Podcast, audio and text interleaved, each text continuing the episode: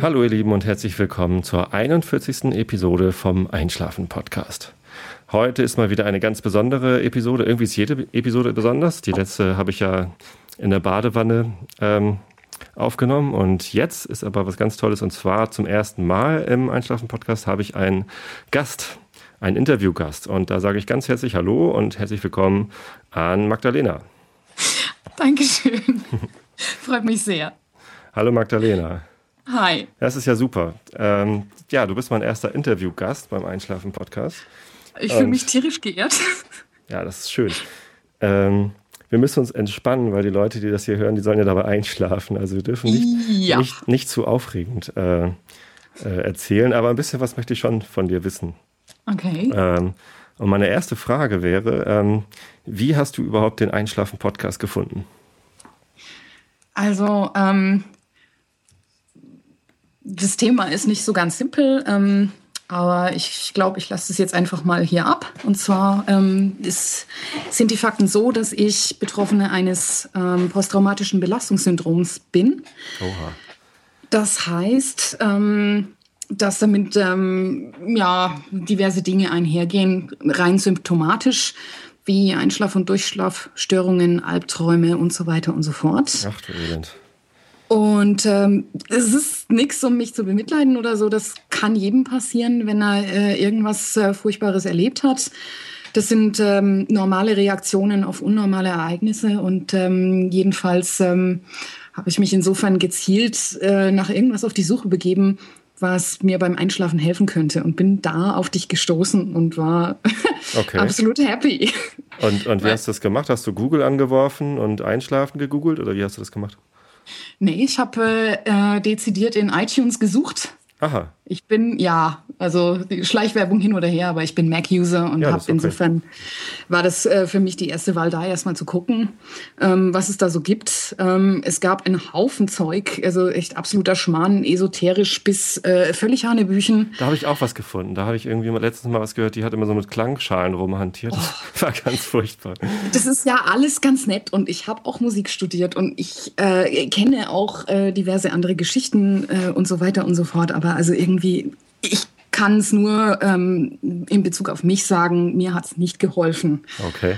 Aber ich war absolut happy, äh, da dich zu finden, weil das einfach absolut klasse war. Das hat einfach, ja, es hat seine Okay. Wirkung nicht verfehlt und ich Super. fand's super. Ja, das freut Ja. mich ja.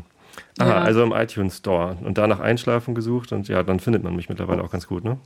Ja, mittlerweile ist es super, genau. Also ich weiß nicht, seit wie vielen Folgen ich dich jetzt habe. So ewig ist es noch nicht. Ich habe mir natürlich die allerersten auch runtergeladen. Aha. Ähm, ja klar, also ich meine, ähm, ich könnte es jeden Tag haben, ich persönlich. Und muss daher dann auf Ältere auch zurückgreifen, aber das ist ja kein, kein Ding. Also ich freue mich einfach über jede Folge, die existiert. Das schaffe ich leider nicht jeden Tag aufzunehmen. Das weiß ich. Aber ähm, ich höre Sachen sogar zweimal. Oder Okay. ja. Naja, wenn man eh dabei einschläft, ist ja nicht so wichtig. Sag Ich mal, schlafe meistens eher danach ein. Ja, bitte. ich habe gelesen, du, äh, du wohnst in Bayern, aber du klingst überhaupt nicht bayerisch. Wo kommst du her?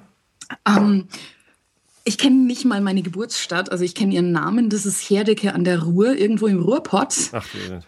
Ja, aber ich bin Tochter von Profimusikern und je nachdem, in welchem Opernhaus ähm, die engagiert wurden, sind wir ständig umgezogen. Ich habe äh, vier jüngere Brüder. Wir sind innerhalb von sieben Jahren alle fünf auf der Welt gewesen Okay. und allesamt in einer anderen deutschen Stadt geboren. Achso, auf, auf Reise quasi geboren. Genau, genau. Okay, Und äh, ja, so ist es dann auch weitergegangen. Was machen denn deine Eltern? Was spielen die für Instrumente? Also meine Mutter ist Sängerin, mein Vater ist Cellist. Cool. Genau, also das ist das Dingens, was du irgendwie vor der Brust hast und äh, was Ich- so bisschen aussieht wie eine hölzerne Frau, aber deutlich schöner.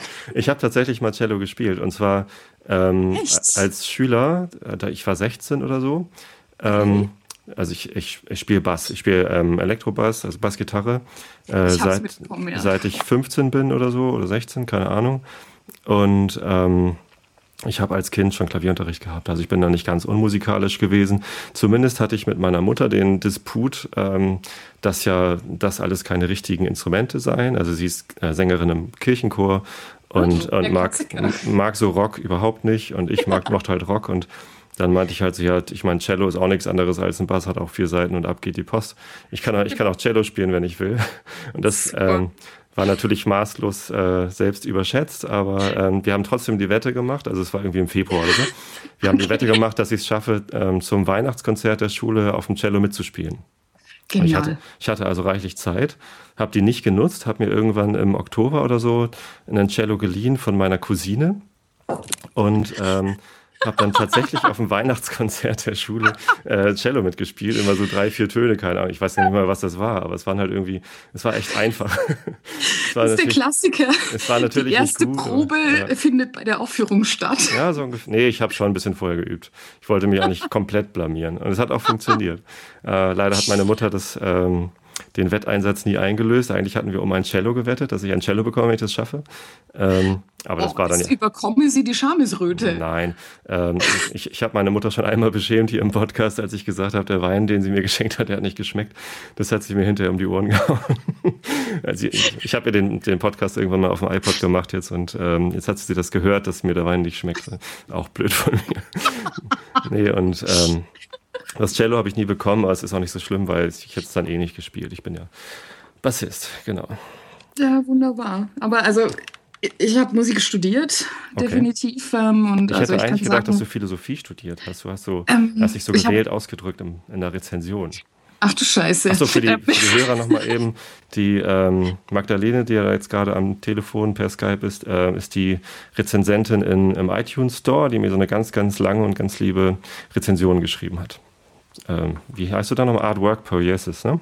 Ja, Poiesis. Genau. Ähm, das ist das griechische Wort für ähm, eigentlich das Machen, das Erschaffen, das Schöpfen von äh, multisensoriell ähm, genussvollen Dingen, wenn man das so blumig ausdrücken mag. Das klang eigentlich eher, als hättest du Philosophie studiert als äh, Musik.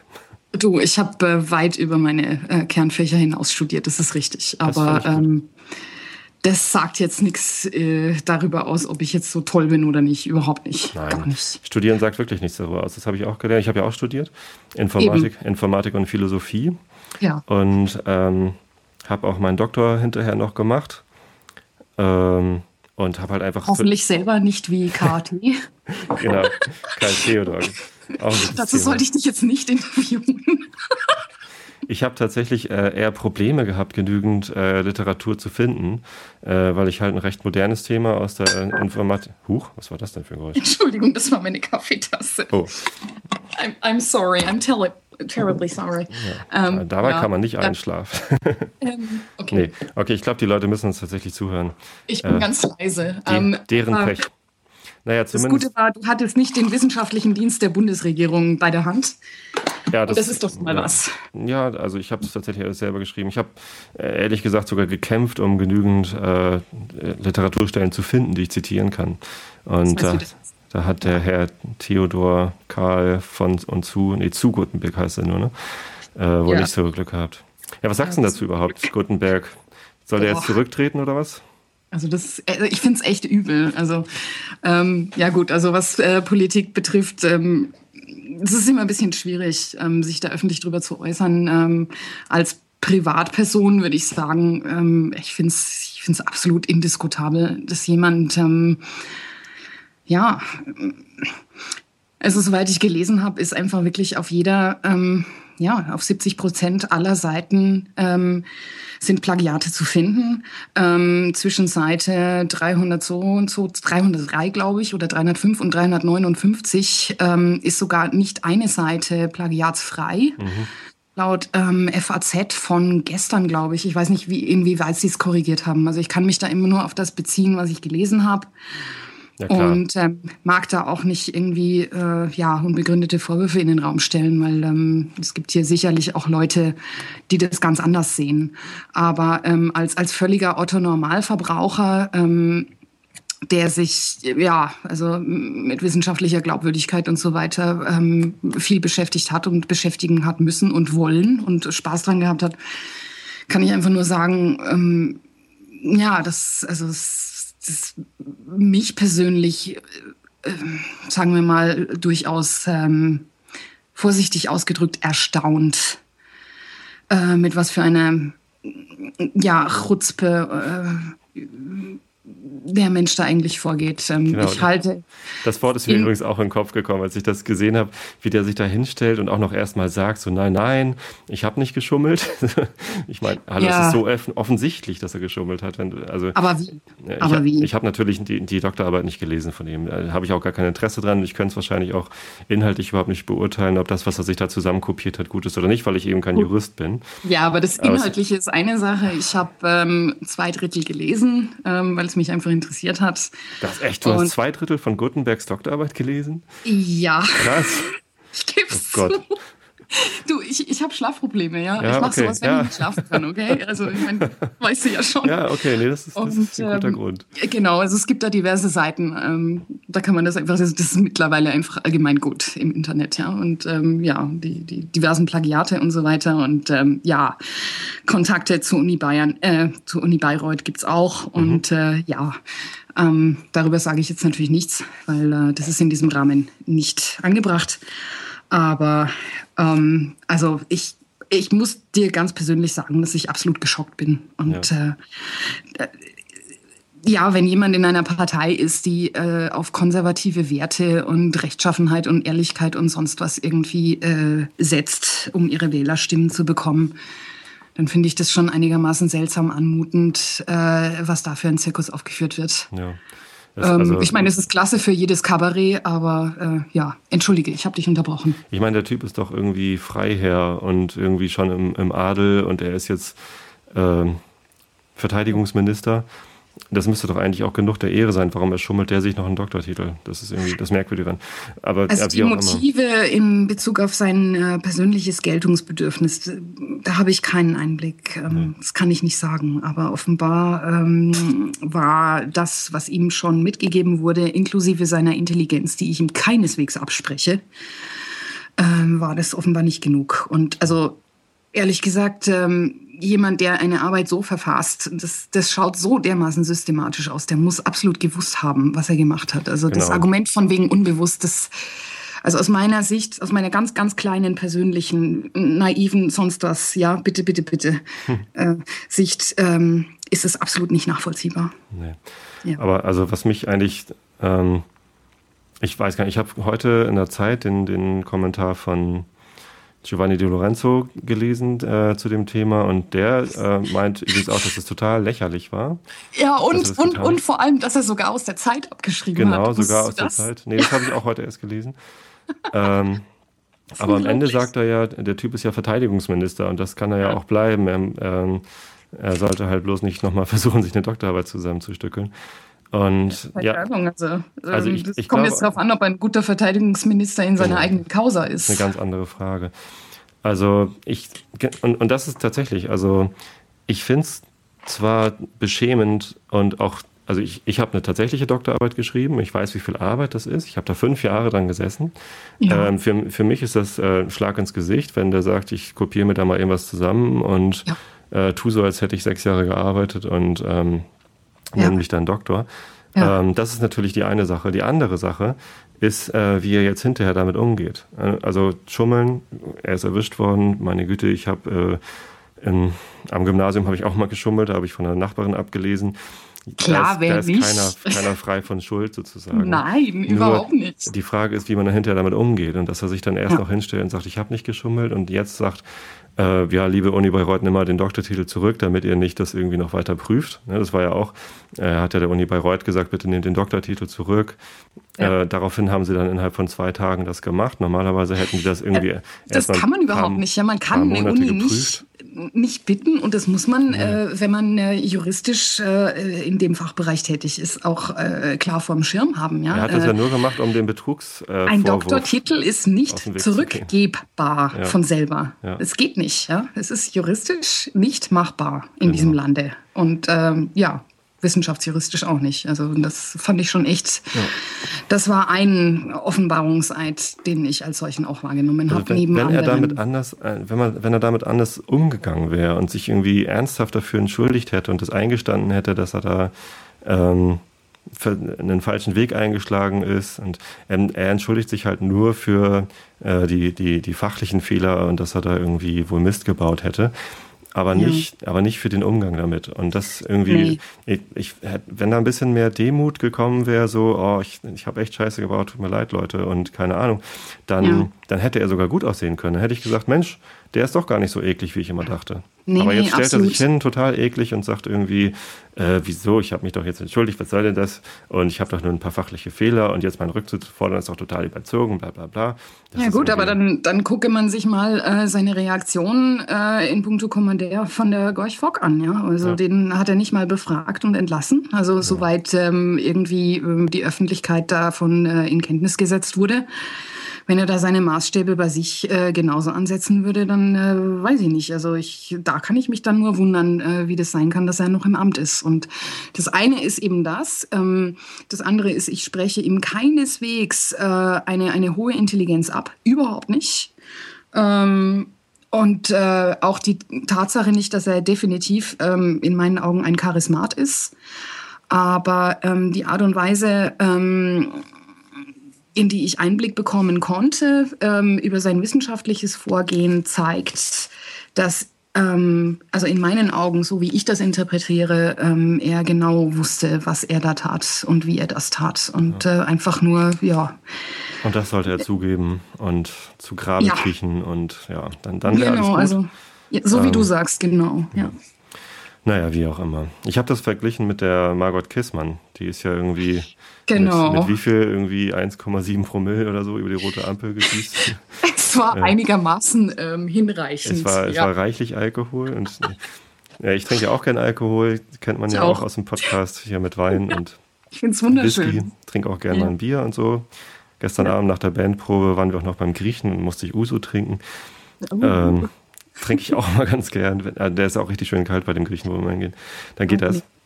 Aber ähm, ja, und die ist halt einfach, äh, was heißt einfach? Die hat sich das irgendwie ein paar Tage durch den Kopf gehen lassen, hat, hat sich überhaupt nicht in der Öffentlich gezei äh, Öffentlichkeit gezeigt und ist dann zurückgetreten.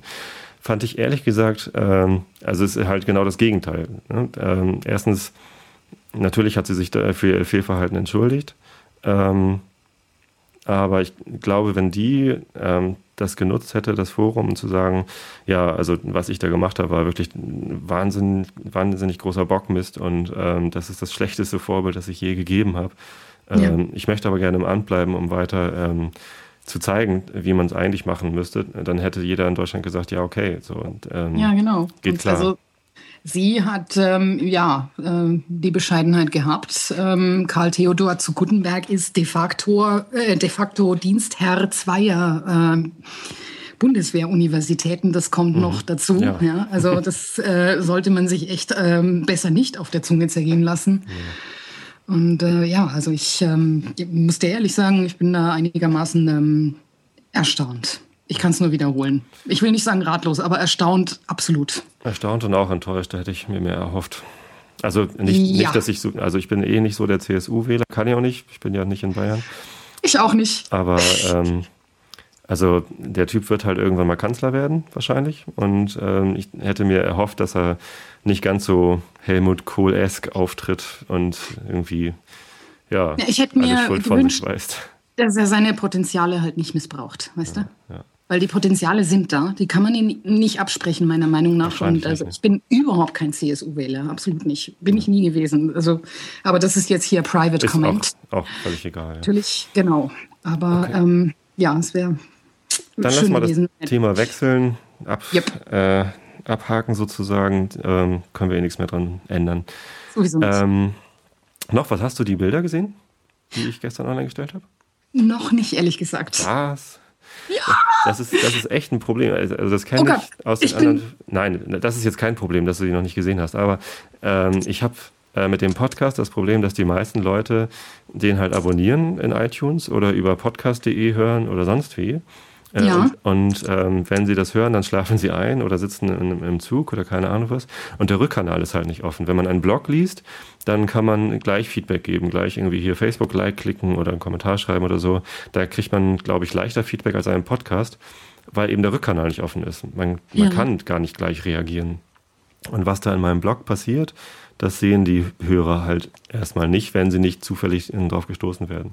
Naja, zumindest habe ich äh, mich am Mittwoch mit äh, Stefan Grönfeld getroffen, ein Sportfotograf, überhaupt Fotograf aus äh, Hamburg, Äh, und der hat einen, ähm, also der macht relativ häufig so ähm, ähm, äh, Fotografien von St. Pauli oder HSV, auch HSV Handball. Der ist halt Sportfotograf und sitzt, ist einer von denen, die am Spielfeldrand sitzen mit den, mit den langen Objektiven. Und ja. ähm, den habe ich letztes Jahr mal gefragt, ob er äh, meine Familie fotografieren würde für private Bilder, einfach so zum Verschenken. Und das hat er auch gemacht und das war ein ganz toller Termin.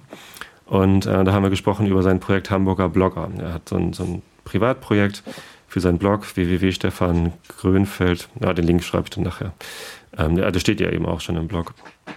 Ähm, ich sehe jetzt hier gerade, ähm, entschuldige, dass ich dich ganz ja. kurz unterbreche. Ich suche fieberhaft, während ich dir aufmerksamst zuhöre. Mhm. Ich sehe jetzt hier gerade ein Bild, äh, das muss in irgendeiner äh, Bibliothek sein, ganz in genau. irgendeinem mhm. Bibliotheksbunker. Ähm, ist das das, wovon du gerade sprichst? Genau, da, da haben wir uns am genau. Mittwoch jetzt getroffen, äh, damit er mich fotografieren kann für sein ähm, Projekt Hamburger Blogger. Ich, als Podcaster ja. zähle ich auch zu den Bloggern, fand ich ganz gut. Und super. Ähm, da haben wir eine offizielle Genehmigung bekommen von der äh, Staats- und Universitätsbibliothek Karl von Ossietzky heißt sie, glaube ich, in Hamburg. Ja. Und ähm, ja. ja. also wir kennen da beide den, den Markus Trapp, Text und Blog, auf, auf Twitter heißt er. Und er hat den gefragt, ob wir da eine Genehmigung kriegen können. Und die haben wir dann auch bekommen. Und äh, dann durften wir da fotografieren. Das war ganz witzig, weil die Perspektiven da in dem Raum ganz lustig sind mit den langen Büchereien und auch die, an der Decke sind halt so komische lange genau. Leisten und ähm, ja, da habe ich diese Genau, also für alle, die es noch nicht gesehen haben, für alle, die es noch nicht gesehen haben, Entschuldigung, ja. ähm, http Doppelslash, also Doppelpunkt Doppelslash, einschlafen-podcast.de, da kann man die sehen. Ich finde die wirklich schön, sehr nett, sehr, ähm, ja, einfach nur sind ehrliche Fotos, die Spaß machen zum Anschauen. Danke. So. Ja, genau. Entschuldigung. Es hat auch Spaß ja. gemacht, die zu machen. Also es war in der Mittagspause am Mittwoch und es hat insgesamt eine halbe Stunde gedauert und dann waren die im Kasten.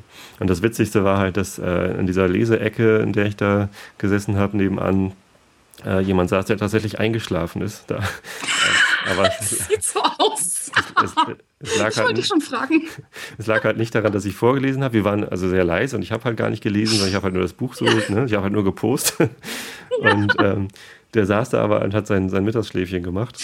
Ja, ich wollte dich echt fragen. Dann war der mit drauf und dann haben wir ihn halt gefragt, so entschuldigen Sie und na, haben ihn halt geweckt, weil er, wir hatten auch nicht den Eindruck, dass er tief schläft. Er hat sich auch mehrfach dann hin und her ge gewälzt. Und ja. ähm, ob wir das verwenden dürfen, das Bild. Dann hat er gleich zugestimmt, war sehr nett, so ein bisschen gegrummelt, dass wir ihn geweckt hätten. Aber ähm, es war irgendwie alles okay für ihn und dann haben wir ihm noch Stefans Karte gegeben und ich habe ihm meine Adresse drauf geschrieben. Und er hat sich auch heute schon gemeldet, hat im Impressum hat er einen Kommentar geschrieben. Oh, klasse. Und, und nochmal gesagt, so ja, ist alles okay. Und Ach, ähm, das ist echt sehr witzig. Gleich jemanden Einschlafenden da noch mit drauf. Ich meine, das ist ja überhaupt der Knaller. Also mhm. das war das Erste, was mir so auffiel, als ich äh, runtergescrollt habe. Genau. Ja, ich kann Schön. das nur empfehlen bei Stefan Grünfeld. Der Link ist ja da. Ähm, einfach nochmal die anderen Fotos von den anderen Hamburger Bloggern. Stefan macht einfach super Bilder und das ist auch ein total netter Typ. Ähm, jeder, jeder, der in Hamburg ist und mal einen Fotografen braucht. Stefan Grünfeld, ähm, ganz klarer Tipp. Ja, nee, das war, okay. das war das Tolle dieser Woche. Ähm, Klasse. Dann hätten wir das jetzt mal auch rausposaunt. Genau. So, jetzt gießt, gießt, du dir gerade noch einen Tee ein oder was? Und Kaffee, Kaffee. Kaffee. Ich bin äh, absoluter Kaffee-Junkie. Kaffee ähm, Vielleicht hat das was mit deinen Schlafproblemen zu tun. Nein, nein, nein, überhaupt nicht. Aber okay. ähm, also ich würde ungern mit Jever fortfahren. Ich liebe Jever. Hier Schleichwerbung, hallo. Das ist ähm, nordisch by nature. Ja, absolut. Und also das ist ein, ein absolutes Sakrileg hier in Bayern, ja, Jever zu trinken. Aber also ich habe einen Laden gefunden, der das vertreibt. Und mhm, äh, ja, es tut mir leid. Hier ist Jever. Also absolut ja. hier wieder mal subjektiv, klein, persönlich und ähm, Ich trinke ja. das auch gern. Oder Astra natürlich, aber Astra gibt es wahrscheinlich noch weniger als Jever, oder? In das Bayern? kriegst du hier überhaupt nicht. Das ist ganz furchtbar. also meine Mutter ist in Hamburg aufgewachsen. Ah, okay. ähm, ja, die kennt das auch, aber also da ist hier natürlich absolut Schluss. Ja. Das ja. ist JWD. Aber immerhin Jever gibt's und ähm, ich genieße es sehr. ja, das ist gut. Ja. Okay. Okay, so und ähm, damit die Leute jetzt dann auch langsamer zum Einschlafen kommen, hast du mir versprochen, dass du ähm, heute das Vorlesen übernehmen möchtest. Ja, nachdem du angefragt hattest. ähm, ich glaube aber, mich noch zu erinnern, dass du das Rätsel um das mysteriöse Wort Gegatze noch aufklären Ach, tatsächlich, genau. Ja, oh Mensch, die Frage hatte ich mir nicht aufgeschrieben. Ich bin schlecht vorbereitet, das tut mir leid. Äh, du, Gegatze, ich, genau.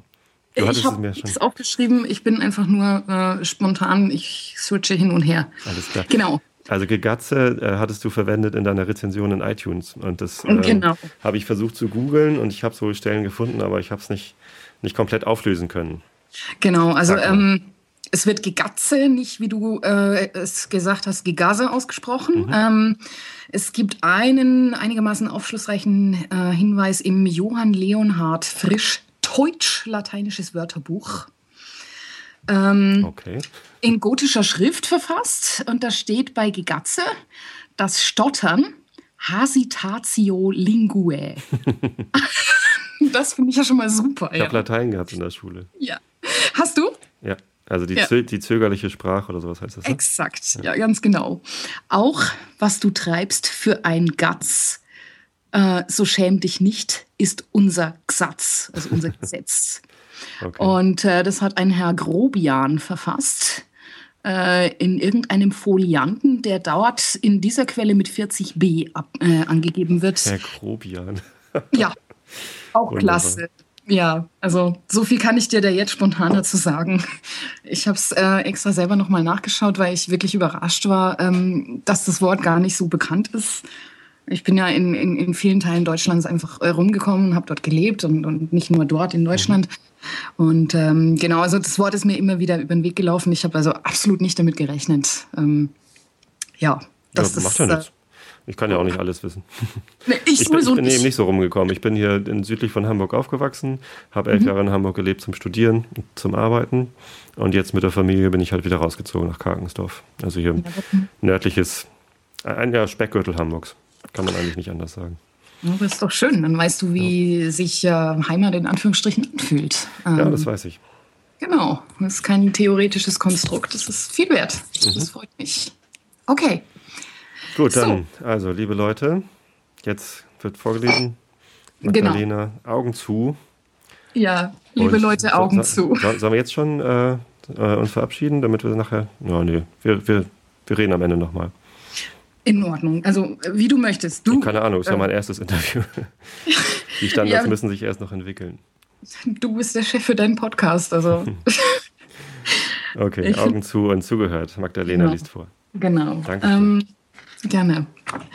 Eine Sache habe ich hier anzumerken. Ich habe äh, mehrere Ausgaben von äh, Lagerlöfs wunderbare Reise des kleinen Nils Holgersson mit den Wildgänsen. Ich habe mich für die spätere entschieden, auch natürlich antiquarisch. Es ist eine Ausgabe von 1947 aus der Nymphenburger Verlagshandlung München. Der Festpreis damals, äh, der auch da aufgedruckt ist auf der ersten Seite, ist 1,25 Mark, was damals äh, durchaus was wert war. Was äh, offenbar nichts wert war, war äh, wenigstens den Namen äh, des oder der Übersetzerin zu nennen, die sich diese Arbeit gemacht hatte. Warte mhm. mal, 1947, das ist ja noch nicht 70 Jahre her, oder? Wie ist das? Mhm. Oh, oh, oh, oh, oh. Nicht, dass wir jetzt hier Probleme kriegen. Oh, ja, dann, dann nehme ich die von, äh, ja, dann nehme ich die frühere. Die habe ich eh da. Die hat so einen wunderbaren, ähm, äh, richtig, richtig haptisch gestaltet, äh, gestalteten Bucheinschlag. Mhm. Da muss ich dann einfach aus der gotischen Schrift simultan übersetzen. Aber das, äh, denke ich, kriege ich hin. Ja, das kriege ich hin. Okay, cool. Ähm, ich habe das ja jetzt gerade schon versucht auf dieser äh, Seite mit dem deutsch-lateinischen Wörterbuch. Genau. Okay, ähm, vielen Dank für den Hinweis. Das ist wichtig. Ja, genau. Nicht, nicht dass wir irgendwelche äh, längst vergessen, aber immer noch gültigen äh, Verwertungsrechte verletzen. Nee, genau. Nee. Ich äh, schaue gerade nach. Okay. Ich äh, glaube, das Kapitel heißt Am Ronneby-Fluss. Genau. Nummer 8. Gut. Ja. Also, liebe Leute, Augen zu und schön bequem liegen. Ich freue mich sehr, dass ich die Ehre habe, euch was vorzulesen. Freitag, 1. April. Weder die Wildgänse noch der Fuchs Smirre hatten geglaubt, dass sie je wieder zusammentreffen würden, nachdem dieser Schonen verlassen hatte. Aber nun geschah es, dass die Wildgänse ihren Weg über die Ecklinge nahmen. Nein, über die Blekinge nahmen. Und da hatte sich Smirre auch hinbegeben. Er hatte die Zeit bis jetzt in dem nördlichen Teil dieser Landschaft verbracht und war äußerst missvergnügt über diesen Aufenthalt. Eines Nachmittags, als Smirre in einer einsamen Waldgegend nicht weit von dem Ronneby-Fluss entfernt umherstreifte, sah er eine Schar Wildgänse daherfliegen. Er erkannte sogleich, dass eine der Gänse weiß war, und da wusste er ja, mit wem er es zu tun hatte. Und sofort begann Smirre hinter den Gänsen herzujagen. Einmal, weil ihn nach einer guten Mahlzeit gelüstete, dann aber auch in der Absicht, sich für all den Verdruss zu rächen, den sie ihm bereitet hatten. Er sah sie ostwärts bis zum Ronneby-Fluss fliegen. Dort änderten sie die Richtung und zogen weiter nach Süden. Da erriet er, dass sie sich am Flussufer eine Schlafstätte suchten und hoffte, ohne besondere Schwierigkeit einige von ihnen erwischen zu können. Aber als Smirre endlich den Ort erblickte, wo die Gänse sich niedergelassen hatten, entdeckte er, dass es ein sehr gut beschützter Platz war und dass er ihnen nicht beikommen konnte. Der Ronneby-Fluss ist zwar kein großer und mächtiger Wasserlauf, aber er ist seiner schönen Ufer wegen doch sehr berühmt. Einmal ums andere zwängt er sich zwischen steilen Gebirgswänden hindurch, die senkrecht aus dem Wasser aufragen und vollständig mit Geißblatt, Faulkirschen und Weißdorn, mit Erlen, Ebereschen und Weiden bewachsen sind. An einem schönen Sommertag gibt es nicht leicht etwas Angenehmeres, als auf dem kleinen, dunklen Fluss dahin zu rudern und hinaufzuschauen in all das Grün, das sich an den rauen Felswänden festklammert. Aber jetzt, als die Wildgänse und Smirre an den Fluss kamen, herrschte noch der kalte, raue Vorfrühling – alle Bäume standen noch kahl, und niemand dachte auch nur mit einem Gedanken daran, ob die Ufer schön oder hässlich seien. Die Wildgänse waren indes froh, sehr froh, als sie unter einer so steilen Bergwand einen schmalen Sandstreifen sahen, gerade groß genug, um die ganze Schar aufzunehmen. Vor ihnen brauste der Fluss, der jetzt, wo der Schnee schmolz, wild und angeschwollen war. Hinter sich hatten sie die unbesteigbaren Felswände und herabhängende Zweige verdeckten sie. Sie hätten es nicht besser haben können. Smirre stand oben auf dem Gebirgskamm und schaute zu den Wildgänsen hinunter. Diese Verfolgung kannst du ebenso gut gleich aufgeben, sagte er zu sich selbst. Einen so steilen Berg kannst du nicht hinunterklettern, durch den wilden Strom kannst du nicht schwimmen, und unten am Berg ist auch nicht der kleinste Streifen Land, der zur Schlafstelle der Gänse führen würde. Diese Gänse sind dir zu klug, Reinecke. Gib dir keine Mühe mehr, sie zu jagen. Aber, wie anderen Füchsen auch, wurde es Smirre schwer, ein halb ausgeführtes Unternehmen aufzugeben. Er legte sich deshalb ganz außen an den Bergrand und verwandte kein Auge von den Wildgänsen. Während er sie so betrachtete, dachte er an all das Böse, das sie ihm zugefügt hatten. Ja, ihre Schuld war es, dass er aus Schonen verbannt worden war und nach Blekinge hatte flüchten müssen, wo er bis jetzt noch keinen Herrenhofpark, keine zahmen Gänse, kein Wildgehege voller Rehe und leckerer Rehziklein gesehen hatte. Er arbeitete sich in eine solche Wut hinein, während er so dalag, dass er den Gänsen Tod und Verderben wünschte, sogar wenn er selbst nicht dazu kommen sollte, sie zu verspeisen. Als Smirres Zorn diesen hohen Grad erreicht hatte, hörte er in einer großen Kiefer dicht neben sich ein Geraschel. Und er sah ein Eichhörnchen, das von einem Marder heftig verfolgt wurde, den Baum herunterlaufen. Keines von den beiden bemerkte Smirre, der sich ganz ruhig verhielt und der Jagd zusah, die von Baum zu Baum ging. Er betrachtete das Eichhörnchen, das so leicht durch die Bäume huschte, als ob es fliegen könnte. Er betrachtete auch den Marder, der kein so kunstgerechter Kletterer war wie das Eichhörnchen, aber doch die Baumstämme hinauf und hinunter lief, als seien es ebene Waldpfade. Könnte ich nur halb so gut klettern wie eins von diesen beiden, dachte der Fuchs. Dann dürften die dort drunten nicht länger in Ruhe schlafen. Sobald die Jagd zu Ende und das Eichhörnchen gefangen war, ging Smirre zu dem Marder hin machte aber zum Zeichen, dass er ihn seiner Jagdbeute nicht berauben wolle, auf zwei Schritt Abstand vor ihm Halt. Er begrüßte den Marder sehr freundlich und gratulierte zu dem Ausfall der Jagd. Smirre setzte seine Worte sehr gut, wie dies beim Fuchs immer der Fall ist. Der Marder dagegen, der sich mit seinem langen, schmalen Körper, seinem feinen Kopf, seinem weichen Fell und seinem hellbraunen Fleck am Halse wie ein kleines Wunder an Schönheit ausnimmt, ist in Wirklichkeit nur ein ungeschlachter Waldbewohner und gab dem Fuchs kaum eine Antwort. Nur eins verwundert mich, fuhr Smirre fort, dass sich ein solcher Jäger wie du mit der Jagd auf Eichhörnchen, Eichhörnchen begnügt, wenn sich so viel besseres Wildbret in erreichbarer Nähe befindet. Hier hielt er inne und wartete auf eine Erwiderung. Aber als der Marder ihn, ohne ein Wort zu sagen, ganz unverschämt angrinste, fuhr er fort, Wäre es möglich, dass du, ohn, äh, dass du die Wildgänse dort unten an der Felswand nicht gesehen hättest? Oder bist du kein so guter Kletterer, dass du nicht zu ihnen hinuntergelangen könntest? Diesmal braucht es Mirre nicht auf Antwort zu warten. Der Marder stürzte mit gekrümmtem Rücken und gesträubtem Fell auf ihn zu. Hast du Wildgänse gesehen? zischte er ihn an. Wo sind sie? Sag es schnell, sonst beiße ich dir die Gurgel entzwei.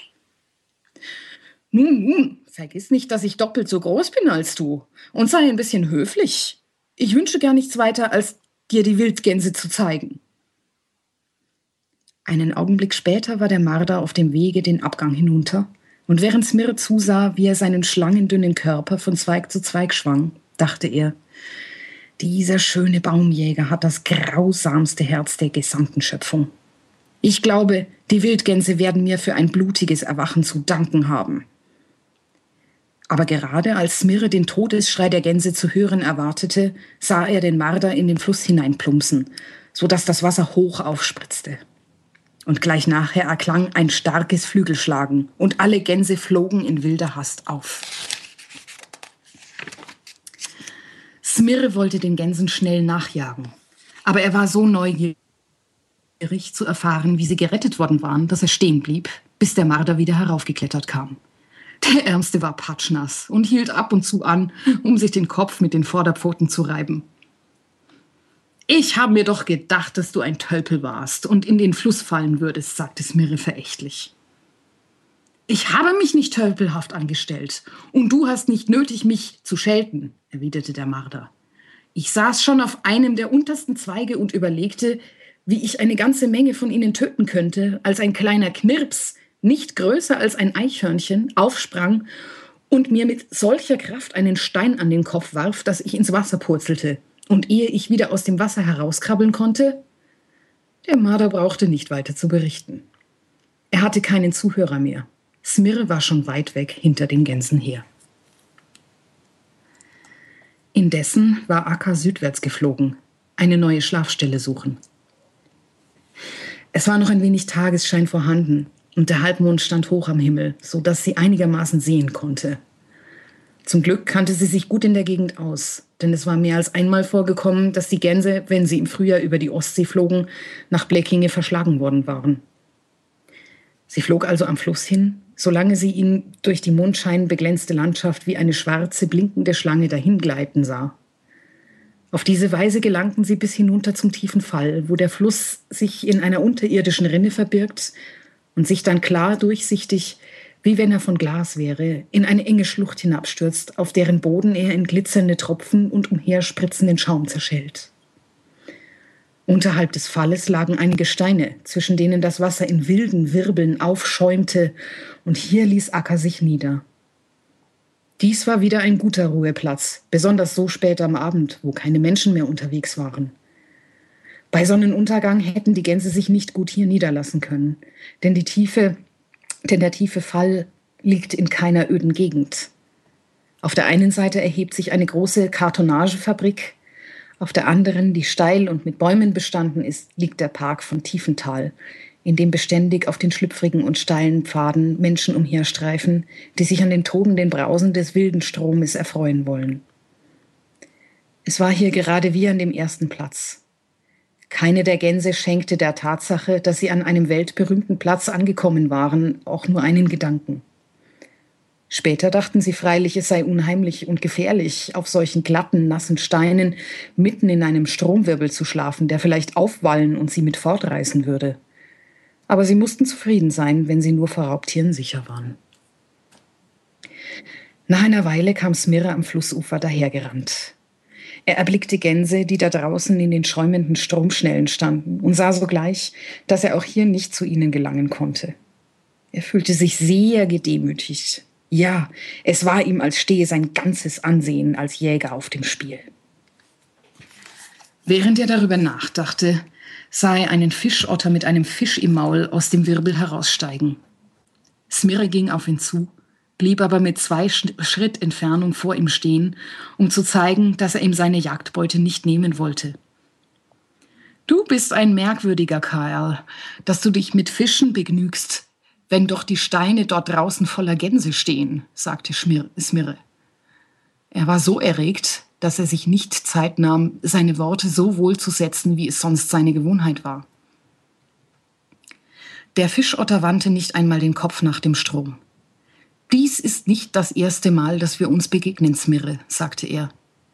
Er war ein Landstreicher, wie alle Fischottern, und hatte oft am Vombsee gefischt, wo er auch mit Smirre zusammengetroffen war. Ich weiß wohl, wie du es anfängst, dir eine Lachsforelle zu ergattern. Bist du es, Greifan? sagte Smirre erfreut, weil er wusste, dass dieser Fischotter ein kühner und gewandter Schwimmer war. Da wundert es mich nicht, dass du der Wildgänse gar nicht ansehen magst, denn du bist ja nicht imstande, ihnen beizukommen. Aber der Otter, der Schwimmhäute zwischen den Zehen, einen steifen Schwanz, der so gut wie ein Ruder ist und einen Pelz hat, durch den das Wasser nicht dringen kann, wollte nicht sich nachsagen lassen, dass es einen Wasserwirbel gebe, den er nicht bewältigen könne. Er wendete sich dem Strom zu, und sobald er die Wildgänse erblickte, stürzte er sich über das steile Ufer in den Fluss hinein. Wäre der Frühling etwas fortgeschritten, und die Nachtigallen schon weiter im Park von Tiefental eingetroffen gewesen, dann hätten diese sicher in vielen Nächten Greifhans Kampf mit den Wasserwirbeln besungen. Denn der Otter wurde oft von den Wogen zurückgeworfen und in die Tiefe hinuntergerissen. Aber er arbeitete sich immer wieder herauf und weiter nach den großen Steinen hin. Er schwamm in das stille Wasser hinter die Steine und kam so allmählich den Gänsen immer näher. Es war ein gefährliches Werk, das wohl wert gewesen wäre, von den Nachtigallen besungen zu werden. Smirre folgte dem Otter mit den Blicken, so gut er konnte. Er sah, dass dieser beständig näher an die Gänse herankam und glaubte überdies zu sehen, dass er schon im Begriff war, zu ihnen hinaufzuklettern. Aber jetzt schrie der Otter plötzlich wild und gellend auf. Smirre sah, wie er rückwärts ins Wasser fiel und mitgerissen wurde wie ein blindes junges Kätzchen. Gleich darauf schlugen die Gänse hart mit den Flügeln. Sie erhoben sich alle und flogen davon, sich wieder einen anderen Ruheplatz zu suchen. Bald nachher kletterte der Otter ans Ufer. Er sagte kein Wort, sondern begann nur eine Vorderpforte zu lecken. Aber als Smirre ihn verspottete, weil es ihm missglückt sei, brach er los. An meiner Schwimmkunst fehlte es nicht, Smirre. Ich war bis zu den Gänsen gekommen und wollte eben zu ihnen hinaufklettern, als ein kleiner Knirps auf mich lossprang und mich mit einem scharfen Eisen in den Fuß stach. Das tat mir so weh, dass ich das Gleichgewicht verlor, und dann ergriff mich der Wirbel. Er brauchte nicht weiter zu erzählen. Smirre war schon weg und auf dem Weg zu den Gänsen. Noch einmal musste Acker mit den Gänsen nächtlicherweise die Flucht ergreifen. Zum Glück war der Mond noch am Himmel, und bei dessen Schein gelang es ihr, eine von den anderen Schlafstellen zu finden, die sie in dieser Gegend kannte. Sie flog wieder südwärts, den glänzenden Fluss entlang, über dem Herrenhof von Tiefental und über Ronnebys dunklerem Dach und weißem Wasserfall flog sie hin, ohne sich niederzulassen. Aber eine Strecke südlicher von der Stadt, nicht weit vom Meere, liegt die Ronnebier Heilquelle mit ihrem Bade- und Quellhaus, mit großen Gasthöfen und Sommerwohnungen für die Badegäste. Alles dies steht den ganzen Winter hindurch öde und leer, was alle Vögel zur Genüge wissen. Und viele Vogelscharen suchen bei harten, stürmischen Zeiten auf den Altanen und Veranden der großen Gebäude Schutz. Hier ließen sich die Wildgänse auf einem Balkon nieder, und ihrer Gewohnheit gemäß schliefen sie sogleich ein. Der Junge dagegen konnte nicht schlafen, weil er jetzt bei Nacht nicht mehr ohne weiteres unter den Flügel des Gänserichs zu kriechen wagte. Wenn er da zwischen Federn und Pflaumen gebettet lag, konnte er gar nichts sehen und nur schlecht hören. Dann konnte er nicht über die Sicherheit des weißen Gänserichs wachen. Und das war ja das Einzige, was ihm wichtig war. Und wie gut war es gewesen, dass er in dieser Nacht nicht geschlafen hatte, sonst hätte er nicht den Marder und den Otter verjagen können.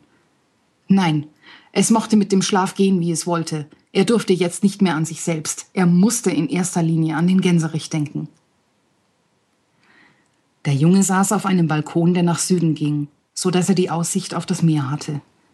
Und da er nun doch nicht schlafen konnte und das Meer mit seinen Landzungen und Buchten vor sich hatte, musste er unwillkürlich denken, wie schön das sei, wenn Meer und Land so zusammenstießen wie hier in Bleckinge. Nach all dem, was er gesehen hatte, konnten Meer und Land auf die verschiedenste Weise zusammentreffen. An vielen Orten kam das Land zum Meer hinunter mit flachen, hügeligen Wiesen, und das Meer kam ihnen mit Flugsand entgegen, den es in Haufen und Wellen niederlegte. Es war, als könnten sich die beiden so wenig leiden, dass sie einander nur das Schlechteste, was sie besaßen, zeigen wollten. Aber es kam auch vor, dass das Land, wenn das Meer zu ihm hinkam, eine Gebirgsmauer vor sich aufrichtete, als sei das Meer etwas Gefährliches. Und wenn das Land dies tat, fuhr das Meer mit wilder Brandung drauf los, peitschte und schnaubte und schlug gegen die Klippen und sah aus, als wolle es das Hügelland zerreißen. Hier in Blekinge aber ging es anders zu, wenn Meer und Land zusammenkamen. Hier zersplitterte das Land sich in Landzungen und Inseln und Holme, und das Meer verteilte sich in Fjorde und Buchten und Sunde, und daher kam es vielleicht, dass es aussah, als wollten die beiden einträchtig und friedlich zusammenkommen. Jetzt dachte der Junge vor allem an das Meer. Er lag so einsam und verlassen und unendlich da und wälzte nur immerfort seine grauen Wogen. Es lag so einsam. Wenn es sich dem Land näherte, also das Meer, und auf das erste Eiland traf, überflutete es dieses, riss alles Grüne ab und machte es ebenso kahl und grau, wie es selbst ist. Dann traf es wohl nochmals auf ein Eiland, und mit diesem ging es ebenso. Dann abermals eins, ja, und da ging es genau wie bei den vorigen. Auch dieses wurde entkleidet und geplündert, als ob es in Räuberhände gefallen wäre. Aber dann wurden die Scheren immer dichter. Das Meer sah wohl ein, dass das Land ihm seine kleinen Kinder entgegenschickte, es zur Milde zu bewegen. Es wurde auch immer freundlicher, je weiter es hereinkam. Es rollte seine Wogen weniger hoch, dämpfte seine Stürme, ließ das Grüne in den Spalten und Rinnen stehen und verteilte sich in kleine Sunde und Buchten, und am Land drinnen war es schließlich so ungefährlich, dass sich kleine Boote auf die sanfte Flut hinauswagen durften. Es kannte sich gewiss selbst nicht mehr, so hold und freundlich war es geworden. Alsdann dachte der Junge an das Festland. Ernst lag es da und war fast überall gleich. Es bestand aus flachen Ackerfeldern, zwischen denen hier und da ein von Birken eingefriedigter Weideplatz lag, oder auch aus langgestreckten, bewaldeten Bergrücken. Es lag da, als dächte es nur an Helfer und Rüben und Kartoffeln, an Tannen und Fichten. Dann kam eine Meeresbucht, die tief ins Land einschnitt. Daraus machte sich das Land aber nichts, sondern umrandete sie mit Birken und Erlen, als sei sie ein freundliches Süßwassersee freundlicher Süßwassersee. I'm terribly sorry.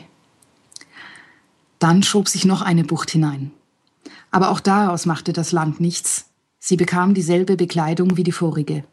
Doch die Meerbusen begannen sich auszuweiten und sich zu teilen.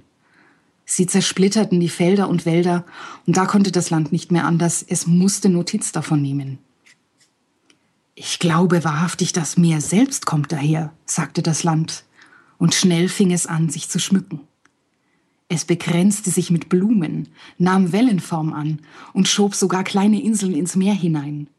Es wollte nichts mehr von Fichten und Kiefern wissen, sondern warf sie ab wie alte Werktagskleider und machte Staat mit großen Eichbäumen, Linden, Kastanien und mit blühenden Auen. Und wurde so schön wie der Park eines Herrenhofs. Und als es mit dem Meer zusammentraf, war es so verändert, dass es sich selbst nicht mehr erkannte. So weit war der Junge in seinen Gedanken gekommen, als ihn plötzlich ein langes, unheimliches Heulen, das von Badehauspark herklang, aufschreckte. Und als er sich aufrichtete, sah er auf dem Rasen unter dem Balkon einen Fuchs im weißen Mondschein stehen. Denn Smirre war den Gänsen noch einmal nachgegangen. Aber als er den Platz, wo sie sich niedergelassen hatten, fand, sah er ein, dass er jetzt auf keine Weise zu ihnen gelangen konnte. Und da hatte er in heller Wut laut hinausgeheult. Als der Fuchs so heulte, erwachte die alte Acker, und obgleich sie fast nichts sehen konnte, glaubte sie doch die Stimme zu erkennen. Bist du es, Smirre, der heute Nacht unterwegs ist? fragte sie.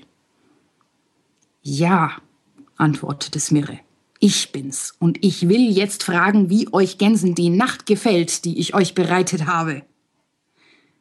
Willst du damit sagen, dass du es gewesen bist, der den Marder und den Otter auf uns gehetzt hat? fragte Akka. Eine gute Tat sollte man nicht leugnen, sagte Smirre. Ihr habt einmal das Gänsespiel mit mir getrieben. Jetzt habe ich angefangen, das Fuchsspiel mit euch zu treiben. Ich habe auch nicht im Sinn, es zu beendigen, solange noch eine von euch am Leben ist und wenn ich euch durchs ganze Land verfolgen müsste. Du solltest dir aber doch überlegen, ob das Recht von dir ist, Smirre, wenn du, der mit Zähnen und Krallen bewaffnet ist, uns, die Verteidigungslosen, auf diese Weise verfolgst, sagte Akka. Smirre glaubte jetzt, Akka habe Angst, und deshalb sagte er schnell, wenn du, Akka, mir den kleinen Däumling, der mir so in die Quere gekommen ist, herunterwirfst, dann will ich Frieden mit euch schließen und werde weder dir noch einer von den Deinen je wieder etwas Böses tun. Den Däumling kann ich dir nicht geben, sagte Acker. Von der jüngsten bis zur ältesten ist keine unter uns, die nicht gern das Leben für ihn lassen würde. Wenn ihr ihn so lieb habt, erwiderte Smirre, dann soll er der Erste sein, an dem ich meine Rache kühlen werde. Das verspreche ich euch. Acker gab keine Antwort mehr. Und nachdem Smirre noch ein paar Mal aufgeheult hatte, wurde alles still. Der Junge war noch immer wach und schaute durch das Balkongeländer auf die Schären hinaus. Vorhin hatte er so angenehme und frohe Gedanken gehabt. Wie Tanz und Spiel waren sie ihm durchs Gehirn gezogen und er wünschte, dass sie wiederkämen. Aber er konnte die Landschaft nicht mehr mit denselben Blicken betrachten wie vorher, und die schönen Gedanken wollten nicht wiederkehren. Da erkannte er, dass die schönen Gedanken scheu und empfindlich sind und dass Hass und Unfriede sie immer verjagen. Hm, ich bin ja fast eingeschlafen. Wunderbar. Das hast du super schön vorgelesen. Vielen, vielen Dank. Ich hoffe, es war schwierig und ähm, genau, weil äh, ich ja, ne? äh, simultan übersetzen musste von Schrift zu Schrift. Ähm, ich weiß nicht genau, was das ist. Also das ist irgendeine äh, ziemlich äh, unkonventionelle Ausgabe. Da steht wenig äh, drüber drin überhaupt. Mhm. Hm, genau. Aber, also mir hat es ähm, super gut gefallen. Ich bin sicher, dass es den anderen Hörern, Hörern auch super gefallen hat. Und auch vielen Dank nochmal für das Interview vorher. Ja, gerne, gerne. Ich bin gespannt, wie sich das weiterentwickelt. Vielleicht lassen sich noch andere von mir interviewen. Das wäre ja echt schön. Ja, aber mit dir habe ich, glaube ich, echt einen Glücksgriff gemacht. Also du hast offensichtlich nicht zum ersten Mal gelesen. Äh, Sehr schön.